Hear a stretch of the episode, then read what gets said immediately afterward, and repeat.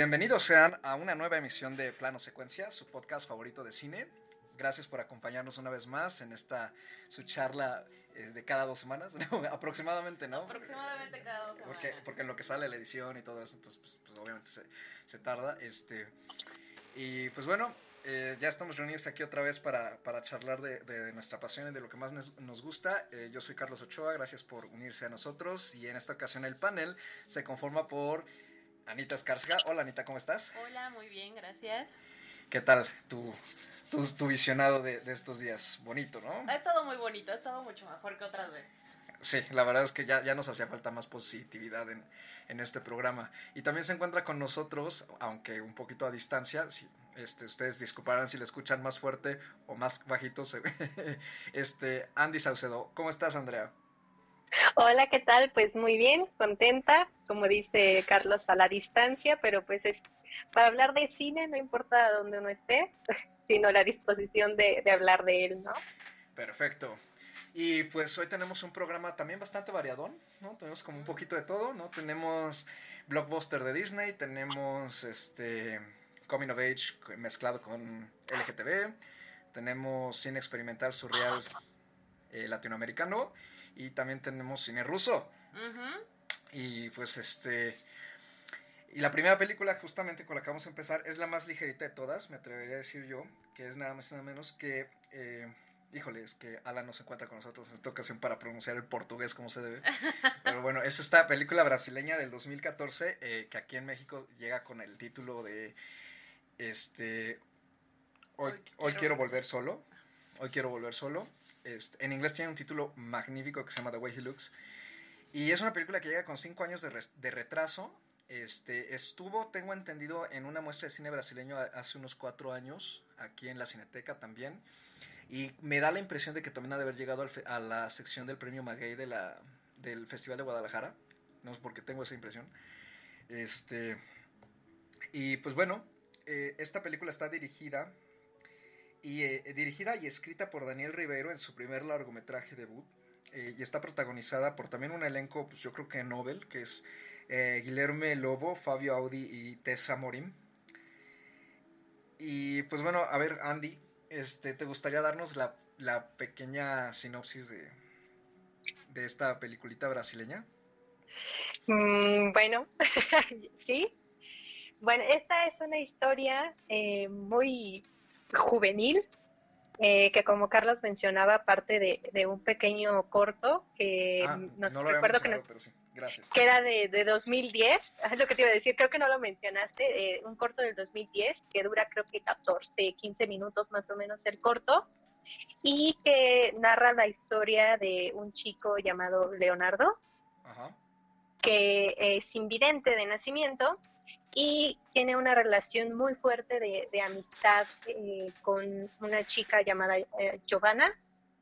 ¿Sí es Giovanna o es Giovanna? Algo así, Giovanna, ¿no? creo que sí. Sí, es como Giovanna. Bueno, le dice Gia, Gia, recuerdo que le dice Gia. Ellos dos son eh, dos eh, amigos muy unidos. Ella lo apoya en todo momento precisamente por esta limitante que tiene eh, en cuanto a no poder ver, pero no, no, no significa que no asista a la escuela ni haga las demás actividades que, que hacen todos los chicos en el salón. Lo que sí es que esta dinámica se ve pues de una u otra manera interrumpida, esta dinámica de, de amistad que tienen por un tercer miembro que, que, se une, que es Gabriel. Gabriel llega como un chico nuevo a la escuela, en donde pues al verse también él como apartado de, de los demás eh, alumnos, empieza a formar una relación de amistad con Gia y con Leo, formando pues aquí un triángulo, no quiero decir amoroso, pero que, que de una u otra forma despierta en estos chicos pues eh, sentimientos, emociones eh, que, que, llevan pues al pues a lo que es el despertar incluso sexual y, y, y de amor en, en, cierto, en cierta etapa de la vida. En cuanto a la película, es en donde se ve más claramente este triángulo. Vemos que Leonardo se enfrenta a un entorno mm, en donde su familia lo cuida mucho, en donde en la escuela pues también es sujeto de, de burlas y de, de, cierto abuso por parte de sus compañeros al ser el invidente, y eh, cómo él lidia con todo este entorno, a, además de, de, estar en esta etapa de, de enamoramiento, ¿no? de, darse, de darse cuenta que está enamorado de, de Gabriel. Oh. Es una trama muy eh, tierna, eh, es eh, sobre todo en la película tiene como un mayor desarrollo pues, de personajes Ajá. que no nos permite ver en, en los 15 minutos que tiene el, el, corto y que además también desenvuelve a Leonardo en el entorno familiar, lo que casi no vemos en, el corto, y que te, te, ayuda o te aporta en cuanto a muchas de sus emociones y de sus sentimientos y de sus anhelos en la vida, ¿no? Que es también no depender tanto pues de los demás, de poder tener cierta libertad y de explorar la amistad y el amor pues de maneras distintas. Este, me, a mi parecer, a mí eh, me gustó más el corto porque siento que eh, en, términos de magia, en términos de, ser bonito, de, de, demostrarnos esta dulzura también de, del enamoramiento, creo que es más conciso el corto, pero la película sí nos, sí nos abre un panorama mucho más amplio en cuanto al desarrollo de los personajes y en cuanto al término de las relaciones.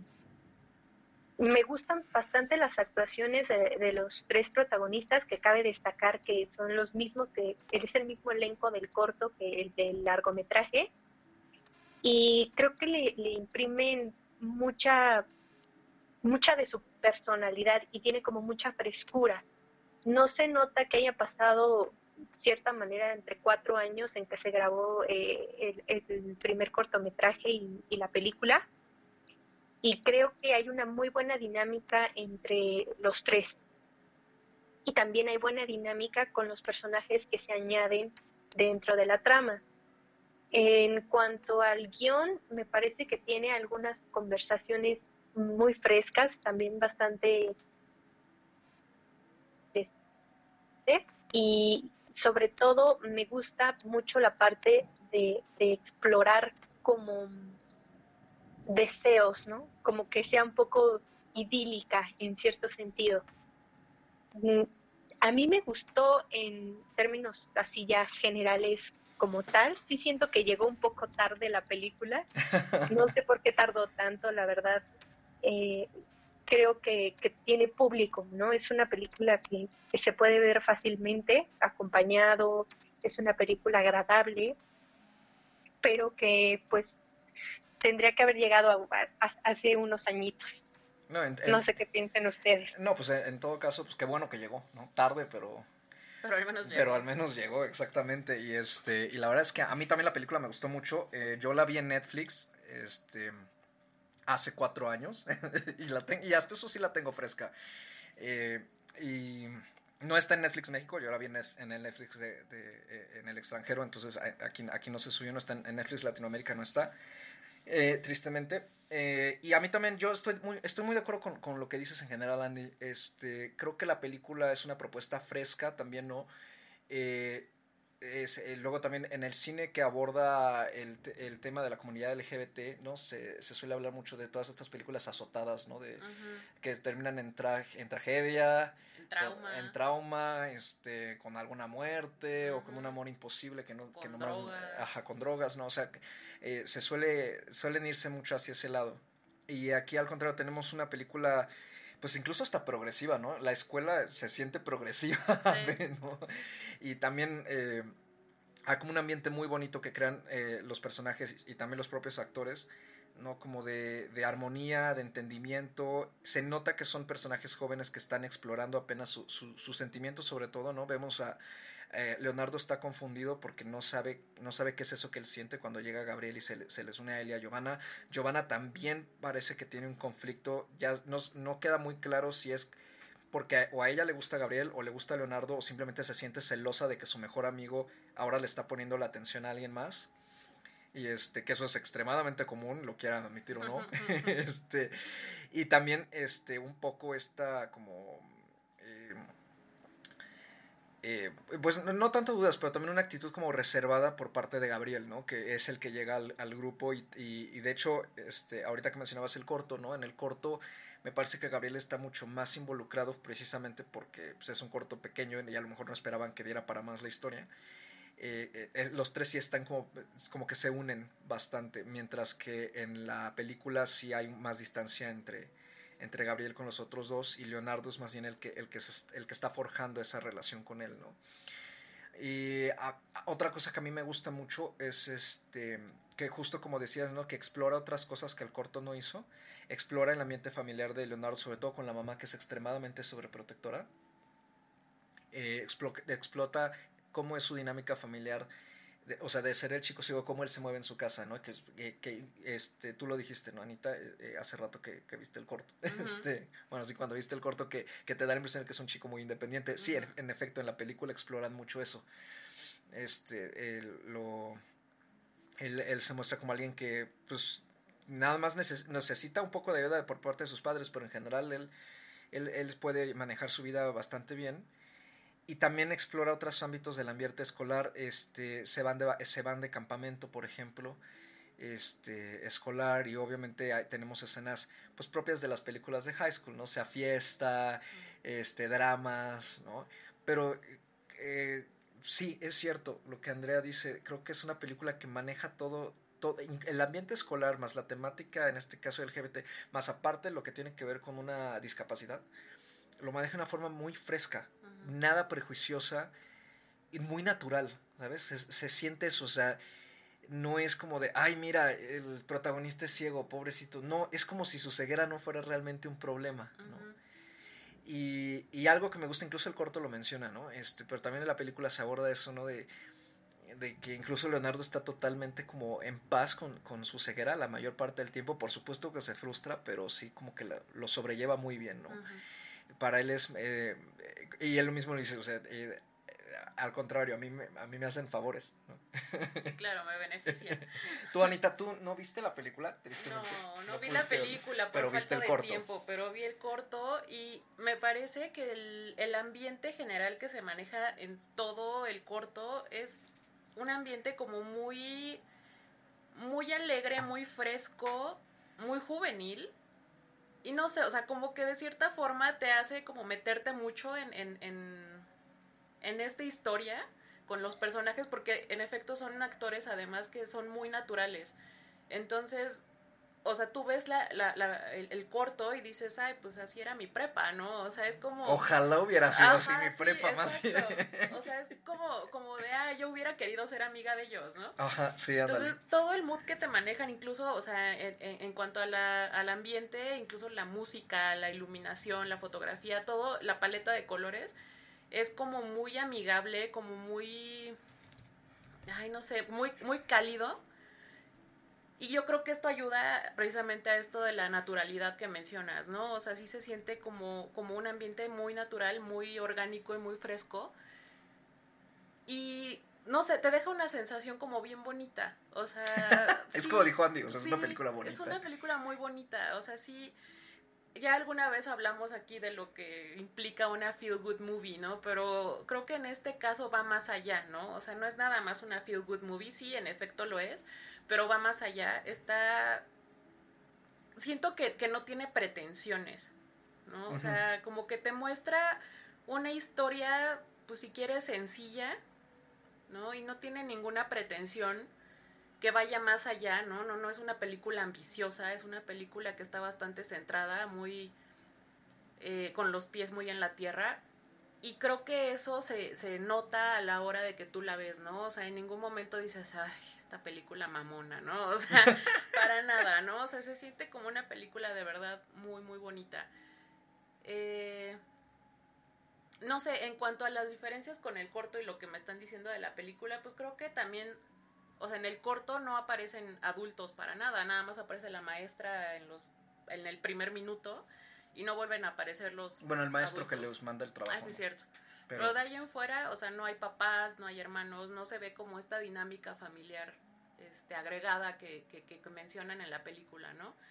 Entonces creo que tanto el corto como la película pues valdrían muchísimo la pena verlas. Yo prometo en un ratito ya que tenga más tiempo poder ver la película completa. Pero el corto me gustó muchísimo. Creo que vale muchísimo la pena poder explorar un poco más de este cine. Sí, la verdad es que sí. Este, eh, algo también que me, que me, gustaría añadir es que eh, creo que la película de alguna manera logra ser como muy sensorial. Esa, la cinematografía me gusta mucho porque, y, y, retomando la palabra que comentó Andy, ¿no? De que se siente como idílica, sí, juega mucho como con esa sensación veraniega, ¿no? Y este, un poco como lo, lo vimos con Call Me By Your Name, ¿no? Que también como que explora, explora los sentidos, eh, pero al mismo tiempo la película nunca es vulgar, ¿no? Porque sí, vamos, es, es Brasil y este, hace calor. y sí, digamos, como que hay mucha piel, en la película. Como que hay mucha piel, pero nunca es ni de forma morbosa, ni de forma explotativa, ni nada. O sea, es, es como muy natural también y eso creo que también se agradece mucho, ¿no? Le da una cualidad muy particular a, la película que, que, además de eso es, bueno, en su momento fue parte de la, del Festival Internacional de Cine de Berlín y se ganó ahí dos premios. Eh, se ganó el, el premio Fipresci eh, en la sección de Panorama y el Teddy Award por mejor película con eh, temática LGBT. Entonces, este, la verdad es que si tienen oportunidad de, de verla, está en la Cineteca eh, Nacional, probablemente llegue también a circuitos alternos y de arte en el resto del país. Este, si están en la Ciudad de México, también por ejemplo creo que está en Cinemanía Loreto. Entonces, eh, de verdad vayan a verla, es una, es una opción muy, pues sí, ligera, relajante, divertida incluso y además bonita y que, y que trata todas estas temáticas de una forma pues muy correcta y, nada prejuiciosa, ¿no? ¿Algo más que quisieras decir, Andy? Me parece que sobre todo lo de la temática LGTB es muy, muy natural, pues en ningún momento parece escandaloso, ni parece que vaya a ser como, como el problema de la trama, ¿sabes? Como el conflicto de la sexualidad o, o el que no te acepten o el sentirte mal. O sea, mm, me parece que es muy atinada la película en el sentido en que fluye de una manera natural, pero, pero, sobre el enamoramiento, o sea, sobre la adolescencia, sobre la vida en sí. O sea, no, me gusta que no es escandalosa en ese sentido y, y que aporta eh, eso precisamente, ¿no? Si hay una familia completa que va a ver la película, no tiene por qué ser prejuiciosa ni escandalosa en ningún momento porque la película nunca te incita a eso. Y creo que eso es lo que a veces hace falta ver también en el cine, que no necesariamente la homosexualidad o, tenga que ser un problema, ¿no? Sino más bien ya es parte de la vida. Sí, sí, que sea, que no sea una, sí, más bien que no sea una temática, este, que salte a los ojos como algo, ajá, como algo, este, eh, sí, es que no quiero, no quiero usar una palabra que, que suene gacha, o sea, pero vamos, sí que es que, que, más bien que se vea como algo que forma parte de la vida y de la comunidad como pues, debería ser, ¿no? Entonces, sí, yo, yo también estoy de acuerdo. Y pues bueno, Andy, ¿cuántas estrellitas le, le darías tú a Hoy quiero volver solo? Híjole, no sé muy bien. Entre el corto y la película, para mí es un tres y medio. Ok. Ah, perfecto. ¿No? Muy, muy, muy bien. Y pues yo le voy a dar a la película cuatro estrellas. sí, que en, su momento me gustó mucho también. De hecho, a mí, yo, como dije, la, la vi en Netflix y la vi sin saber nada de ella. O sea, de repente me apareció y dije, ah, un cieguito, ¿no? Este, no tenía idea de qué trataba la película y me pareció muy redonda. Y, este, y bueno, pues ahorita ya nos, nos les comentará en sus redes sociales este, cuando la vea qué le pareció. Así es. Porque la verdad es que sí está bien bonita y vas a llorar. No, bueno, no. Bueno, quién sabe. No, tiene un final feliz. Pero soy bien chillona, no sé. Sí, sí, o sea, te, te, te, te, sentiste, te dieron así como sentimientos con, con el corto, ¿no? Ay, sí, con el corto yo estaba así de, oh, qué hermoso. o sea, yo creo que si le, o sea, si me tocara ponerle estrellitas nada más al corto, le pondría cuatro. Sí, sí, no, la verdad es que el corto también funciona igual que la película y y, y es de esos que a lo mejor el corto cuenta todo lo esencial, pero se agradece la expansión porque la expansión a lo mejor no te cuenta realmente nada nuevo, pero te lo rellena muy bonito. Y pues bueno, este, con esto hacemos una breve pausa y regresamos con la segunda película de este programa, que es Leto.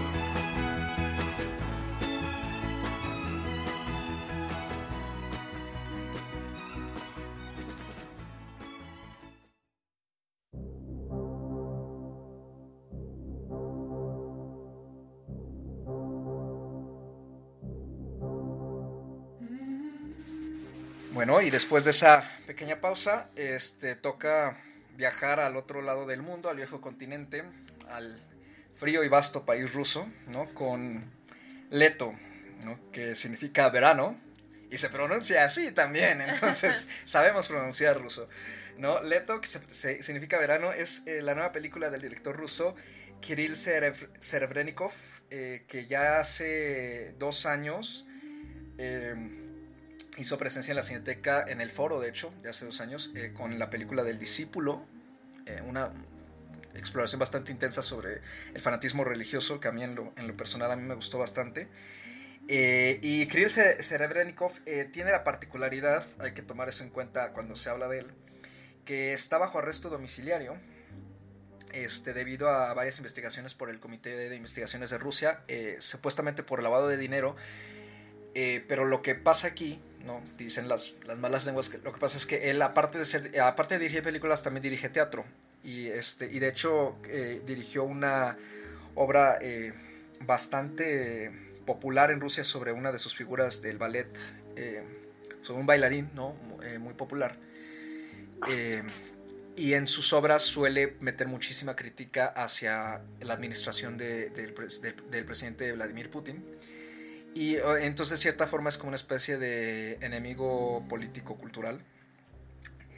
Y dicen las malas lenguas que, este, que parte de su arresto tiene que ver con eso, ¿no? que más bien ese caso de lavado de dinero está, está, es, eh, es falso.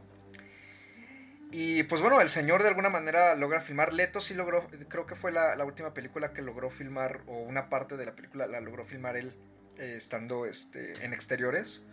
Eh, pero y si no es así, pues la verdad es que, eh, pues aplausos, ¿no? Para el señor, porque la verdad es que yo creo que dirigir desde un encerrado desde tu casa, eh, aunque tengas todo tu equipo de confianza afuera, es a ser muy, muy complicado. Y pues bueno, a ver, Anita, ¿a ti te encantó Leto? Sí, yo la amé. La este, amé. ah, pero estoy pensando, es que a mí me gustaría más que dieras la reseña de la casa lobo. Ok, ok. Entonces, mejor me voy a echar la reseña de Leto yo. Eh, bueno, Leto es este una una un musical, sí, es una película musical que dramatiza el inicio del movimiento clandestino, de rock clandestino en Rusia eh, en los 80, más o menos, a inicios de los 80. Eh, sobre todo entrelaza los inicios de los inicios musicales de dos bandas y en específico de dos eh, personajes que cada quien fue, eh, creó su propia banda y que digamos despegaron la influencia de- del rock estadounidense y británico en Rusia e, e inauguraron como una nueva época musical para el país que además estaba todavía sumido, pues ya, ya iba hacia finales, pero eh, estaba sumido pues, en, en la en todos los preceptos y la eh, digamos la, la- la vida soviética, ¿no? Siguiendo todas las reglas, ¿no? Que había mucha censura, La este, perestroika. la perestroika, sí, exacto, ¿no? Este este hate contra todo lo que no fuera ruso, ¿no? Que, fue, que viniera sobre todo del enemigo, del enemigo máximo de la Unión Soviética, que era Estados Unidos, ¿no? Entonces son dos jóvenes que finalmente se están enfrentando a eso y a tratar pues de, de expresarse de, eh, eh, tomando como punto de partida la imitación de, de sus ídolos, ¿no? En específico, eh, los personajes son Mike Naumenko eh, y Víctor Zoy, ambos eh, vocalistas y principales miembros de, de sus respectivas bandas. Mike Naumenko creó la banda Supark, que estuvo grabando de 1981 hasta 1991, año en que murió. Y Víctor Zoy, por su parte, formó Kino, que, te- que a la fecha es una de las bandas rusas más, Influyente. más influyentes en, el- en la música actual. Y, este, y, también, y esa banda estuvo activa de 1982 a 1990, también año de su muerte. Ambos eh, fallecieron en circunstancias desagradables. Eh, Naumenko falleció supuestamente por una especie de...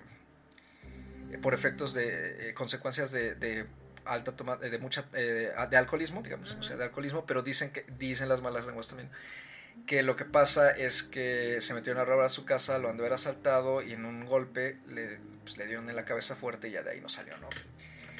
Y dicen las malas lenguas que eso era, eh, pues era como una, eh, eh, ese asalto fue planeado.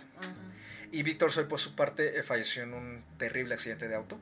Y este y pues bueno, el, como, ya, como ya dije, la película eh, explora justamente los inicios de, de estos dos personajes junto con la relación de- con la esposa de Naumenko, está Natalia, Natalia Naumenko, y el elenco principal está conformado por Teo Jo, Roman Vilik y e Irina Starchenbaum.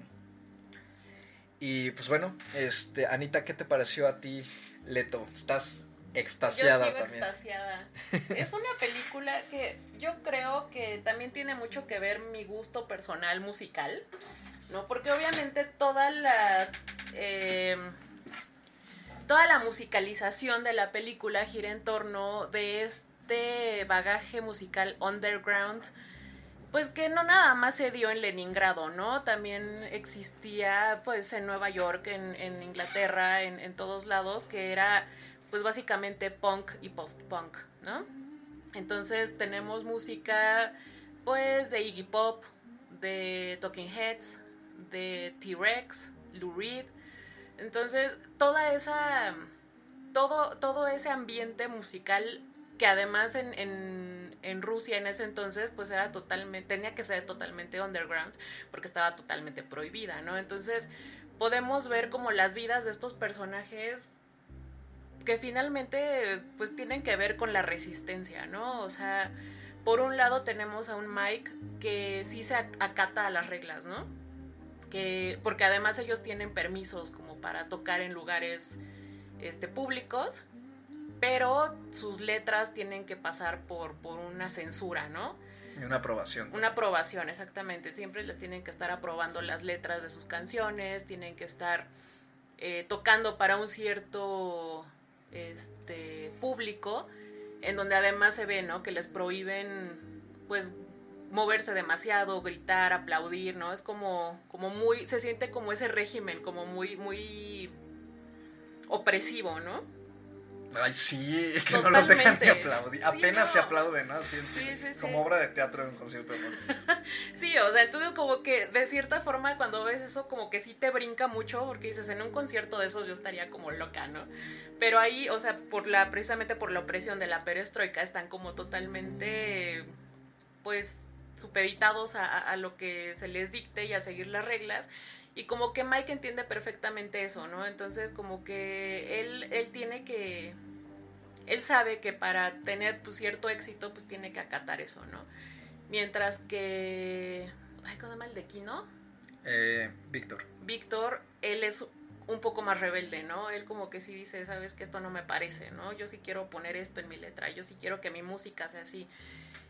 Y en la película lo que podemos apreciar, o sea, es una interacción algo compleja, porque Mike como que tiene que de cierta forma sacrificar incluso siento su propio ego, ¿no? Porque reconoce en Víctor que hay un talento, ¿no? Entonces él decide ser su, su productor musical, ¿no? Y, y echarle ese apoyo para, para, ayudarlo a subir y bueno, yo creo que rindió muchos frutos porque pues Kino en efecto ganó una relevancia bastante fuerte, ¿no? Este, me parece que, que la exploración de los personajes está bastante bien hecha porque sí les da una, le, le logran dar una profundidad a los personajes sin que se basen nada más en puros diálogos, ¿no? O sea, muchas veces tiene que ver con, con más, como con actitudes, con la música, con, con, esta interacción que tienen, porque se hace ahí como un triángulo amoroso también con Natalia. Y sobre todo con las canciones. Hay a lo largo de la película varios eh, pues números musicales que además están como editados con un poco de, de animación que son maravillosos, ¿no? A mí, la, la, la, esas secuencias musicales a mí me parecieron increíbles. Son sencillas, no, no son cosas como muy rebuscadas como veíamos, por ejemplo, en Rocketman, ¿no? Uh -huh. Pero te da como de repente esa sensación también. Siento que que la, la, la musicalización está en perfecto timing y la música, el, la letra de las canciones y la escena todo funciona perfectamente como para hacerte ver esta, esta interacción que tienen estos tres personajes, ¿no? Entonces, me parece una película maravillosa, yo creo que, o sea, la podría ver mil veces más sin problemas, ¿no? Aparte, estaba escuchando por ahí como varias críticas que decían que se les hacía muy larga. Uh -huh. Y yo justo cuando terminó la película, yo dije, podría seguir viéndola dos horas más, o sea, no tengo ningún problema, ¿no? Te dio en tu mole. Sí, me dio en todo mi amor, pues es que esa es justo la música que me gusta, pero además de eso, o sea, independientemente de la musicalización y de que ese, esa época de, de la música y de ese género o sea el que me gusta, la película por sí sola tiene un valor bastante alto. Sí, a mí también me parece lo mismo.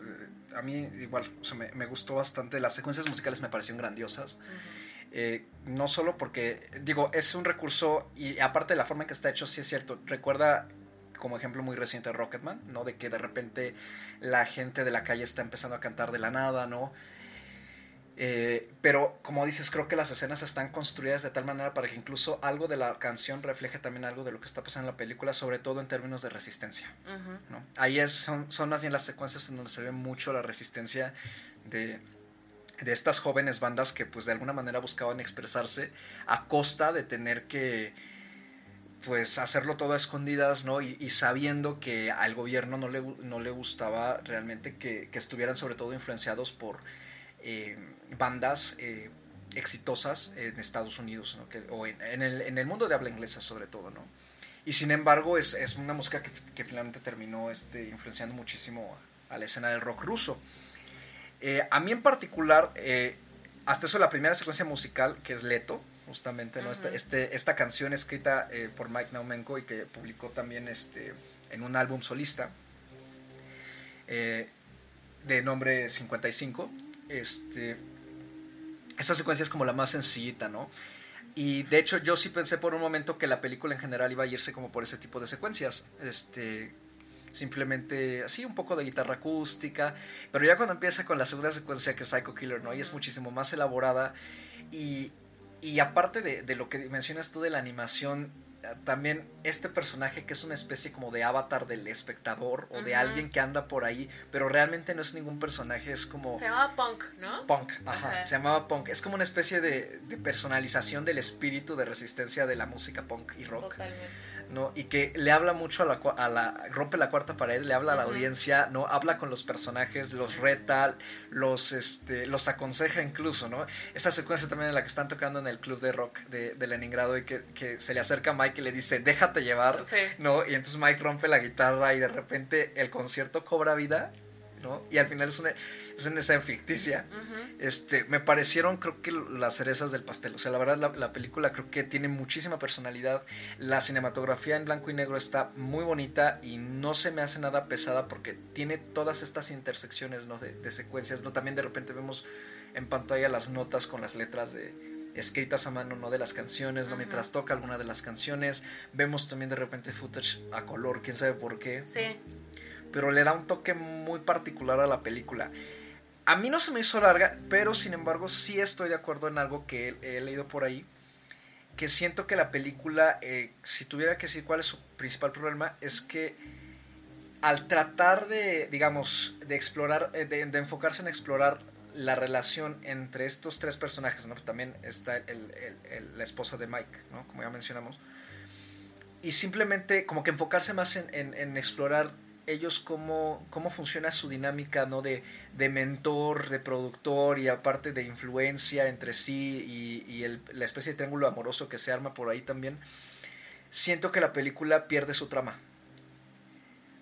Empieza a, eh, andar como, no, digamos, no de braya, pero como que no se siente que, que tenga un objetivo, ¿no? La película tal cual, o sea, que, que tenga hacia, que vaya hacia un final en concreto, ¿no? Como que se siente dispersa. Eh, o sea, eh, digo, sí, sobre todo yo creo que la gente que esté, que conozca este, alguno de estos personajes, a lo mejor eso no le va a importar tanto, ¿no? O como tú dices, ¿no? Que fue en tu caso que, disfrutas mucho el género, disfrutas mucho la música, ¿no? Eh, pero quien esté buscando a lo mejor algo más concreto en términos de guion, sí se va a topar un poquito con esa frustración de, bueno, ok, está muy padre cómo los estás relacionando, pero ¿hacia dónde vas? ¿no? Eh, y justamente yo creo que, que lo que hace el director es no querer apegarse a la fórmula, ¿no? De, también de nacen, crecen, son exitosos y mueren, Sí, ¿no? porque además es algo que hemos visto mil veces. Exactamente, entonces eh, se dedica más a explorar a los personajes entre sí y al mismo tiempo a explorar lo que es la dinámica de crear una canción, ¿no? Que es lo que debió haber hecho en su... Digo, es cierto, no debemos estar regresando a, a ese bodrio, pero por ejemplo, Bohemian Rhapsody, que tienes una banda icónica con canciones icónicas y las secciones en las que supuestamente están escribiendo sus canciones icónicas son, son superficiales, ¿no? Eh, creo que reducen a nada la complejidad de lo que ha de haber sido grabar esas canciones, mientras que aquí a los protagonistas los vemos lidiando con ese bloqueo de escritor y al mismo tiempo como en sesiones muy, pues no sé, eh, pues, llenas de gente, ¿no? Llenas de estar escuchando discos, ¿no? De repente viene una que otra letra y así, y ya de repente vienen las, las secuencias musicales donde explotan esas canciones que ya escribieron, ¿no? Este, te quería preguntar, Anita, es- eh, ¿tú ya conocías algo de, de Kino y de, en general, o sea, de las dos bandas? Yo ya había escuchado a Kino porque precisamente porque es el tipo de música que escucho, ya sabes que Spotify siempre te manda así de bandas recomendadas y cosas así. Entonces sí, desde hace un par de años había descubierto a Kino, pero yo llegué a Leto sin saber absolutamente nada, o sea, ni siquiera sabía que iban a hablar de Kino, ¿no? Entonces fue como una grata sorpresa. Este y pues bueno, también obviamente yo normalmente escucho la música sin, sin saber nada ni de, de quién la está tocando, quién escribió la canción, ¿no? O sea, yo escucho una canción y digo, me gusta, me encanta, perfecto, ya, ¿no? Entonces, como que también aprender esto, pues, vaya, es la historia de la música también, ¿no? O sea, justamente ahorita que estamos con todo esto de lo que pasó en Puerto Rico, ¿no? Y de cómo dicen que el reggaetón está tirando gobiernos. Pues sí, o sea, la música siempre ha sido así, ¿no? La música en esencia siempre ha sido, vaya, el punk ayudó a tirar el muro de Berlín, ¿no? O sea, yo creo que este, esta película es un himno a la resistencia, un himno a la revolución, ¿no? O sea, creo que, que, que debe ser un sacrificio muy grande, ¿no? El, el- el tener que vivir totalmente underground con tal de seguir tu pasión, ¿no? O sea, yo creo que de eso va la película en general, ¿no? En términos generales. Entonces, aunque estemos hablando de un género que a lo mejor a, nuestros oyentes no les gusta o no les llama, o que estemos hablando de un país del que no sepamos nada, yo creo que eso es una universalidad que tiene la película, ¿no? O sea, aunque no sepas absolutamente nada ni de esa música, ni de ese país, ni de esa época, ¿no? Ni de la perestroika o lo que tú quieras, yo creo que tiene esa universalidad de lo que es hacer sacrificios por tu pasión, ¿no?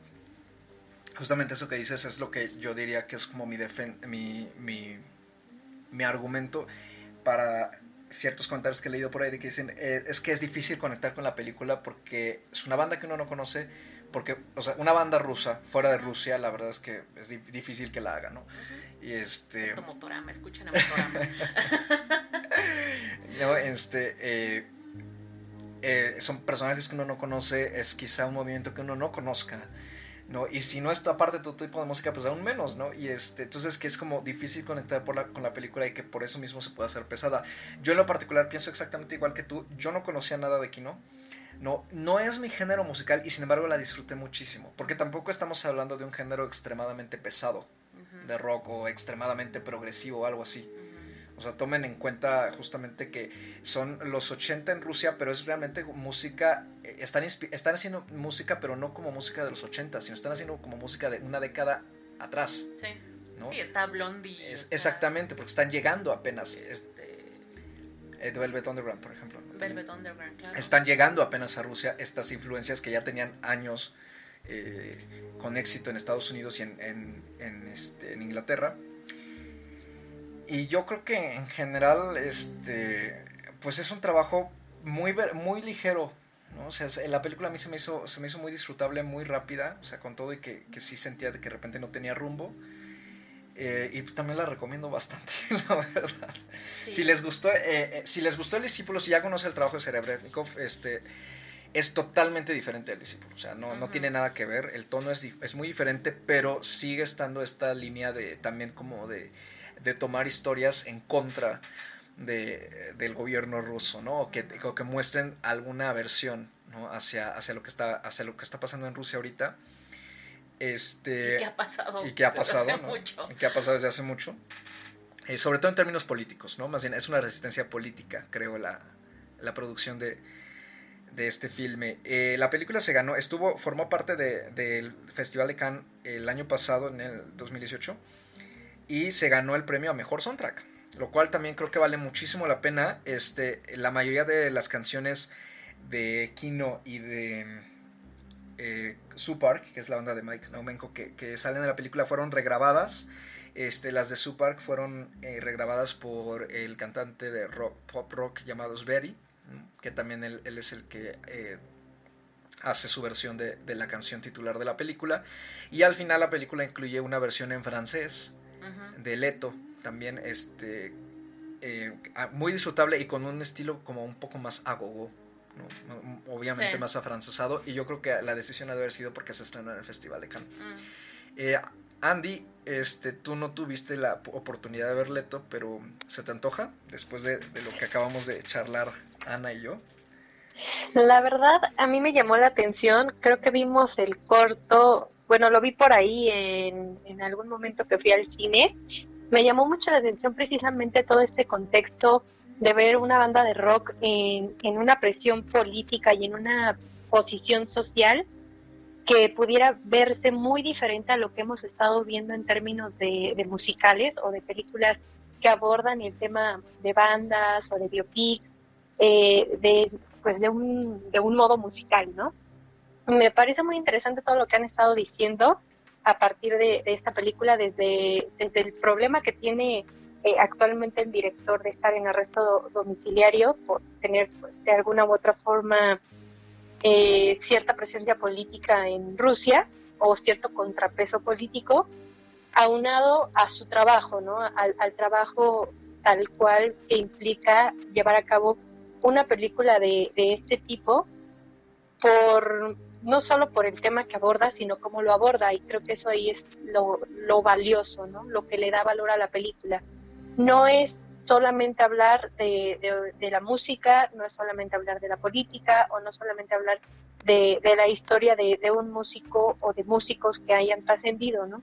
Sino los elementos incluso artísticos que, que implica. Me parece que la película es blanco y negro, y tiene estos elementos de animación que, mencionaba Ana. Yo vi algunos eh, clips de, de Leto, porque pues la traté de, de, de ver, pero pues, lamentablemente no pude. Y creo que, que eso es el valor que en realidad tiene más allá de, de querernos mostrar una historia en particular, ¿no? Sino todo lo que conlleva eh, realizar un proyecto de, de este estilo.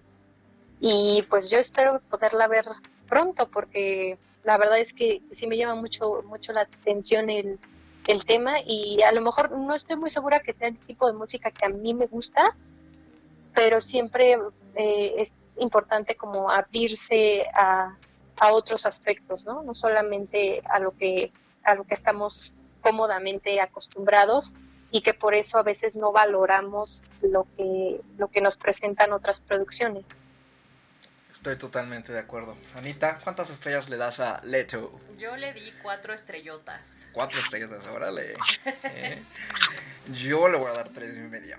Pero me gustó bastante. Sí, sí. No, no, no, la verdad es que sí. Y sí la volvería a ver hasta eso. Y pues bueno, esto es todo por eh, respecto a, a Leto. Y de hecho, les vamos a dejar la, eh, como parte de la pausa eh, la versión de. La versión original, ¿no? Porque la que están hoy- la que van la que escuchan en la película no es la original, la versión original de Leto, justamente de Mike Naumenko, y pues ojalá les guste, está suavecita. Y regresamos después de eh, esta pequeña pausa musical para hablar sobre La Casa Lobo.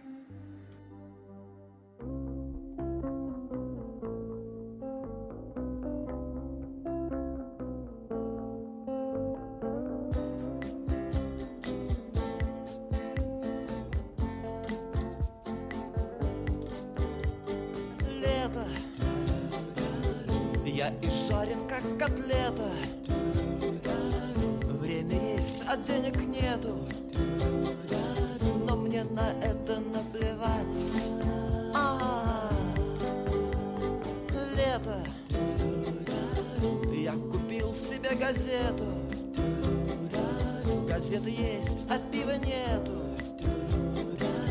Я иду его искать. А, лето. Сегодня сейшн в Ленсовета.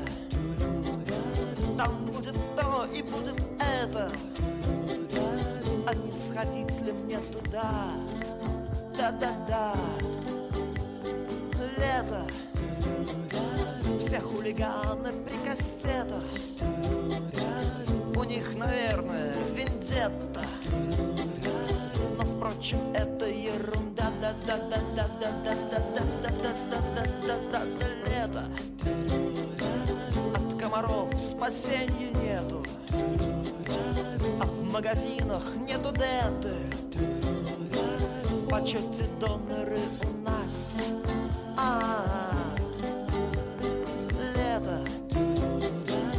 оно жрет меня со света. Скорей карету мне, карету. А впрочем, подойдет и квас А, Лето Штаны истерты, как монета. Во рту дымится сигарета. Иду купаться в водоем. А, Недавно я услышал где-то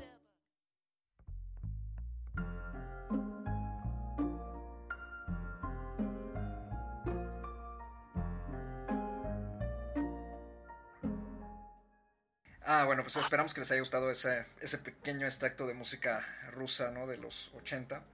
Y pues ahora vamos con La Casa Lobo. Eh, ya ven, en nuestra misión anterior, si, si- eh, para quienes la escucharon, este, eh, comentamos un poco sobre la, el, foro, el, 30 el foro número 39 de la Cineteca Nacional, ¿no? que traen estas propuestas experimentales. Y dijimos que a lo mejor en los siguientes programas íbamos a estar comentando sobre alguna película u otra, según se estrenaran. Eh, y pues este es el caso de una de ellas, ¿no? La, La Casa Lobo, ¿no? Que, que no, que no, no pensábamos que se fuera a estrenar y, se- y terminó teniendo un estreno oficial, ¿no? Es esta producción chilena del año pasado. Cortita Producciones chileña dirigida por Joaquín Cosiña y Cristóbal León, con un guion de Alejandra Moffat, este, junto con los dos directores, ¿no? Y la menciono a ella en específico porque, bueno, ahorita Ana va a comentar por qué. Este, eh, porque digamos que pudimos verla en vivo. Este, y esta producción eh, tenemos entendido que tardó cinco años en hacerse y es ah, un- una película animada eh, que yo creo que a mi gusto creo que mezcla diferentes Técnicas. técnicas de animación entre lo que es como stop motion, como una especie de papel maché, hasta, eh, pues, eh, más bien, eh, el uso de objetos reales y habitaciones reales, ¿no? Reducidos, eh, pero reducidos de tamaño para el proyecto, este, con movimiento igual, ¿no? Es que en realidad todo es stop motion, pero las diferencias son las diferentes eh, técnicas artísticas. Y pues bueno, eh, antes de dar un poquito más de contexto de la película, me gustaría que Ana dijera la, la, la La sinopsis, reseña. la reseñita, ¿no? De, de qué trata la Casa Lobo, básicamente. Este, porque creo que sí, sí hay que tomar en cuenta el contexto, ¿no? Como, Sí. como, como ya vimos. Este, Anita, adelante. Bueno, bueno, antes de, de decir la pequeña reseña, han de saber que yo cuando llego, o sea, a mí me gusta llegar a las películas sin saber absolutamente nada, ¿no? O sea, eso es como, me gusta tener como los ojitos frescos.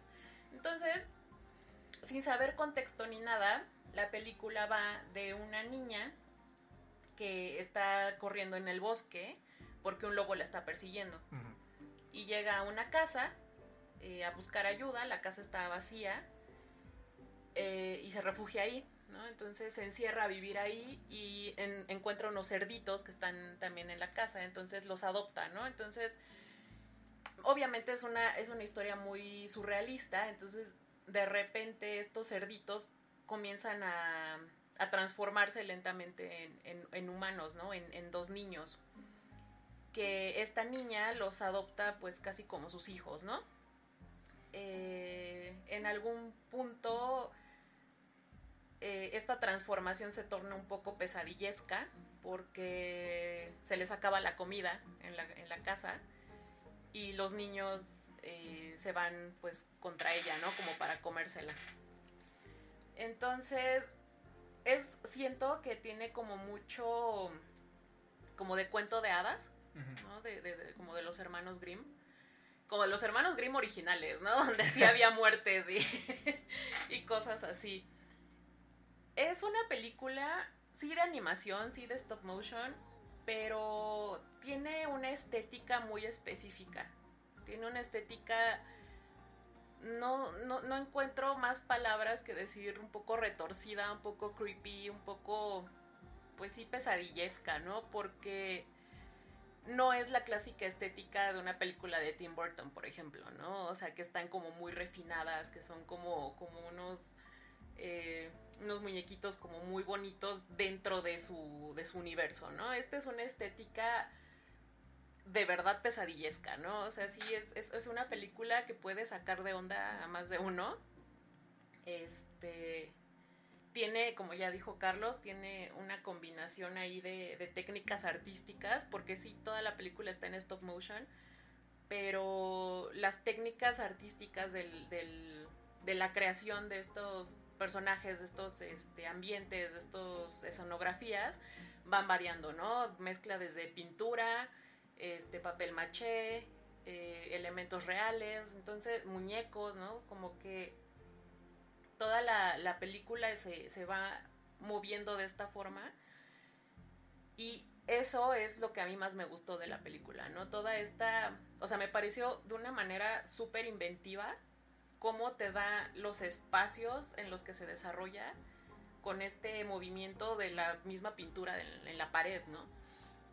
Este, y la combinación, ¿no? Cuando se sale de repente de la pared y ya, ya es una persona como más tridimensional, ¿no? O sea, estas, esta mezcla de técnicas me pareció súper innovadora. Y ah, bueno, a mí eso fue lo que más me gustó de la película, ¿no? O sea, a mí, además han de saber que a mí me gustan mucho las cosas como muy creepy, entonces, o sea, sí, sí les digo esto como una recomendación, pero también entiendo que pues no a cualquiera le va a gustar. O sea, también me queda claro que, que sí se necesita como tener un gusto un poco más específico, porque, pues bueno, ahorita van a escuchar lo que tienen que decir Carlos y Andrea. O sea, yo, yo de plano sí amé esta película porque fue totalmente yo, ¿no? Yo soy muy así. Entonces, pues no sé, ¿ustedes qué opinan? Andy. Mm, A mí, a mí me gustó, o sea, la vi y sí me, me sacó un poco de onda porque no sé eh, ustedes, pero al inicio esta parte como introductoria tipo documental de, del pueblito, de que se reconstruyó y la película, ¿no? O sea, que, que hay como un, una introducción antes de entrar como a la parte animada, Ajá. me sacó un poco de onda, ¿no? Sí. Eh, luego eh, te, te empiezan a contar la parte animada como con letras, hablan de esta chica María y de cómo huye, ¿no? Precisamente lo que decía Ana, ¿no? Y se encuentra con unos cerditos que ella había liberado o algo así. Y ella había permanecido encerrada como por mucho tiempo. A partir como de, estas, eh, esta fase, es en donde se empieza a desarrollar toda esta parte súper surrealista, que, que a mí al inicio me costó, me costó adaptarme porque además de, de las imágenes, como, como dice Ana, ¿no? de, ver diferentes técnicas, vemos un plano secuencia eh, todo el tiempo en donde hay- hay un movimiento de, de cámara, hay un movimiento musical, incluso la música va cambiando, los sonidos, las voces. Y sí es un cine ciertamente difícil, ¿no? Y principalmente porque una, la animación eh, tiene como ciertos ya estereotipos muy marcados. Cuando no es animación como para niños, es una animación de adulto, pero que tiene también un cierto tono, pues a veces hasta tétrico, ¿no? Y este más que tétrico, como dice Ana, es muy, un poco terrorífico, como de, como de pesadilla.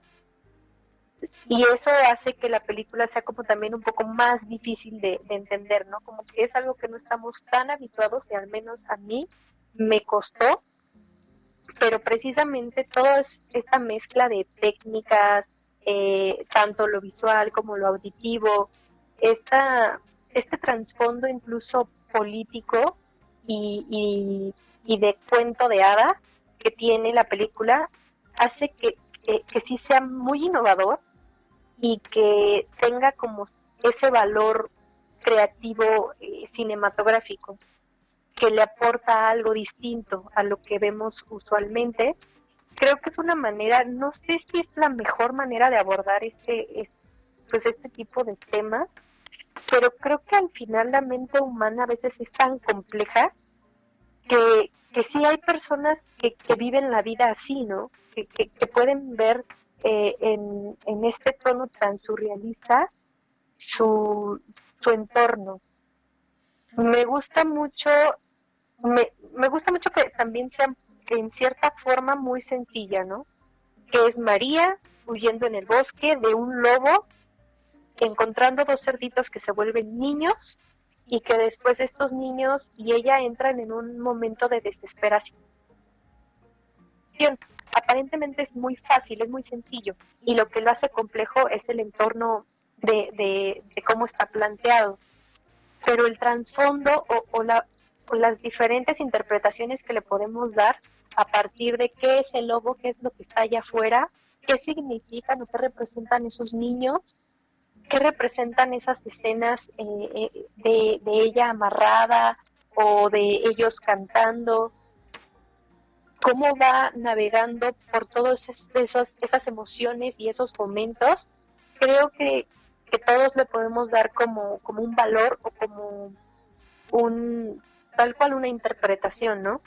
Y creo que eso hace como que la película sea muy concreta en ese sentido. A mí, les digo, me gustó, es un cine que me cuesta trabajo, la verdad me costó trabajo y que todavía no lo termino de digerir, la verdad, todavía no termino de digerir y, se me hizo pesado, ¿eh? hasta cierto momento es pesado. Pero me gusta que hayan explotado esa creatividad y que hayan metido todos esos elementos. Creo que algo que, que sí, a lo mejor no sé si a ustedes les pasó, este contraste del español chileno y el alemán, um, creo que es lo único que no me gustó. Entiendo por qué, entiendo por qué, porque así tiene que ser. Ha contado por una chica eh, de que es alemana en Chile, que habla el chileno, lo habla así, con ese acento, pero no sé, o sea, el, el, cambio de los idiomas y la pronunciación y eso a veces me dificultaba un poco eh, el entender de la película, del, más bien de la película del discurso, seguir el discurso, ¿no? Porque todo el momento vamos, estamos escuchando a ella y a los niños, a ella y a los niños, y a eso que está allá afuera, ¿no? Pero creo que el tono de voz y, y el, y la voz en sí, de repente me, me pesaban mucho y me desconectaba y me metía más en lo visual y en lo auditivo que tal cual en seguir el discurso que llevaba eh, María. No sé a ustedes que, no sé a Carlos cómo, cómo lo experimentó, pero creo que precisamente esa película es un- es un- es súper experimental. O sea, no solo porque así esté planteada, sino porque tú experimentas muchas cosas mientras la ves. Órale, sí, en efecto. Yo estoy totalmente de acuerdo contigo. Este, eh, desafortunadamente para Ana, yo no la amé. Eh, a mí, mi principal problema con la película fue justamente en términos del guion.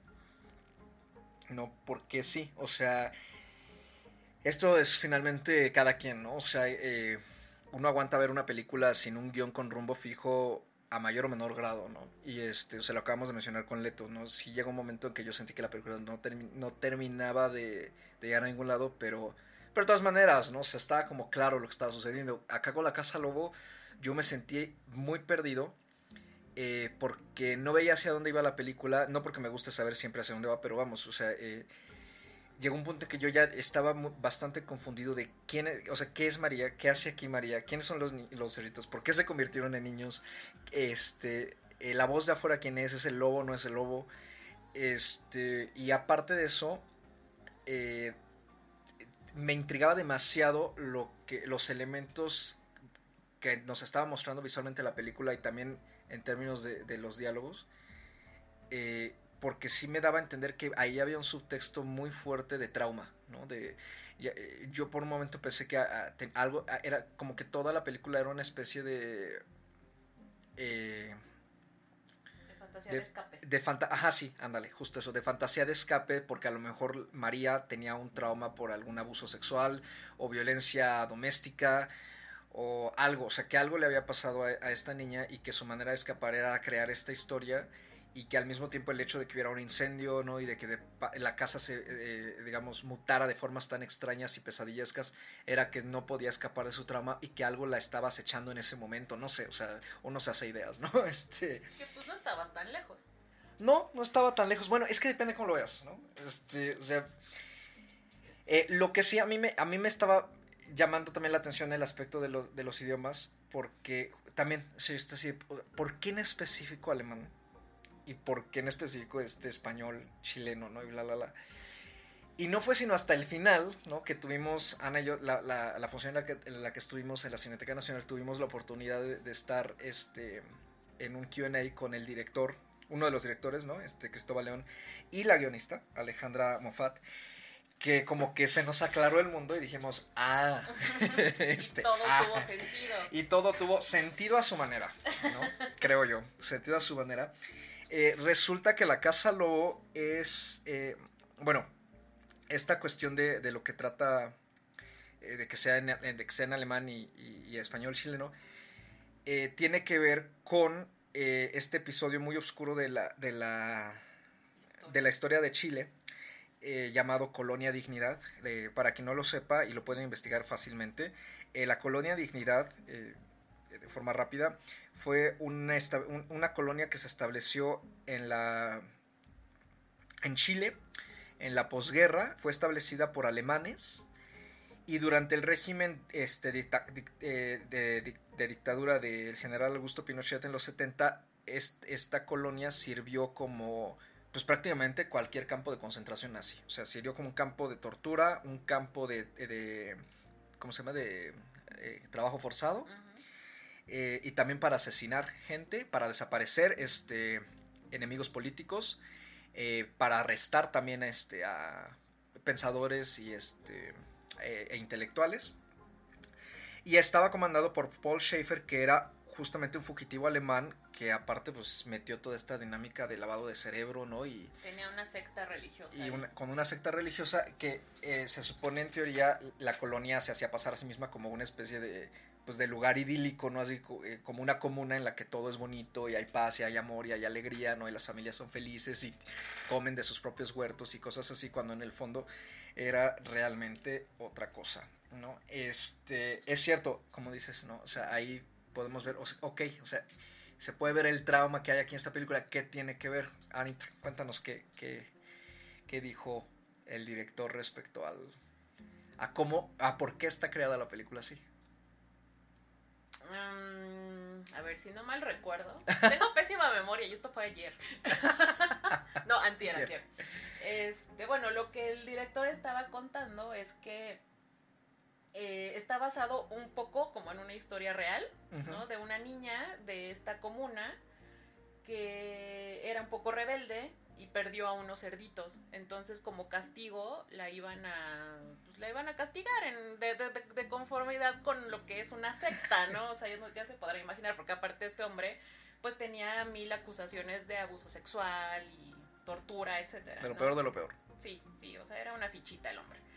Entonces, eh, la, iban a, la van a castigar y esta niña se escapa, ¿no? Y la fueron a encontrar después como en una comunidad aledaña, ¿no? Por lo que entiendo. Entonces, pues de ahí surge como la idea de la película, ¿no? O sea, en teoría el, el lobo es este eh, líder de la secta, ¿no? Que la está persiguiendo, que le está eh, buscando. Y esta niña, pues sí, ¿no? En efecto se hace como esta fantasía de, de- de cuento de hadas, de que pues ella es como una especie de caperucita y el lobo la está persiguiendo.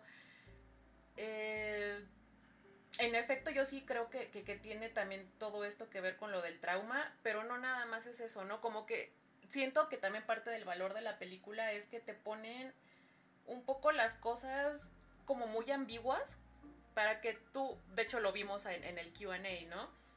Hubo quien entendió que era como todo lo contrario, ¿no? Que, que, la comunidad era lo, era lo bueno, era donde debía estar, este, mientras que otros entendimos que pues no, ¿no? Pues, finalmente el que te está persiguiendo es un lobo, ¿no? Entonces, a mí eso me gustó mucho, que esta eh, forma de narrativa te deja las cosas como un poco ambiguas, porque finalmente se están basando también en los videos que hacía el- el pastor, ¿no? Este hombre que, que era el líder de la secta, en donde te vendían la comunidad como un lugar paradisiaco, ¿no? Cuando pues en realidad era una pesadilla.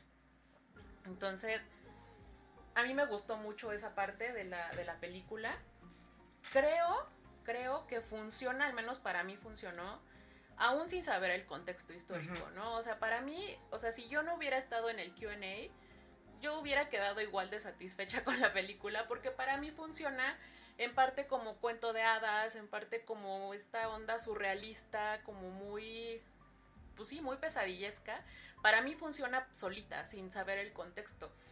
Ahora, ya sabiendo el contexto, sí te quedan claras muchas cosas, ¿no? Entiendes por qué, pues el alemán, entiendes por qué, no sé, lo de los cerditos, entiendes.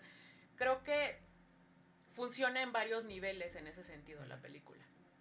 Sí, yo también pienso lo mismo. Este, a mí algo que me llamó mucho la atención fue que justamente el director dijo que este que la película estaba hecha para que fuera como una especie de video educativo para convencer a la gente de que la comuna es buena.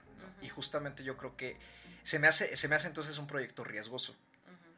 Eh, te lo comentaba justo al, al salir de la proyección porque puede darte a entender cos- diferentes cosas independientemente de si sepas el contexto o no.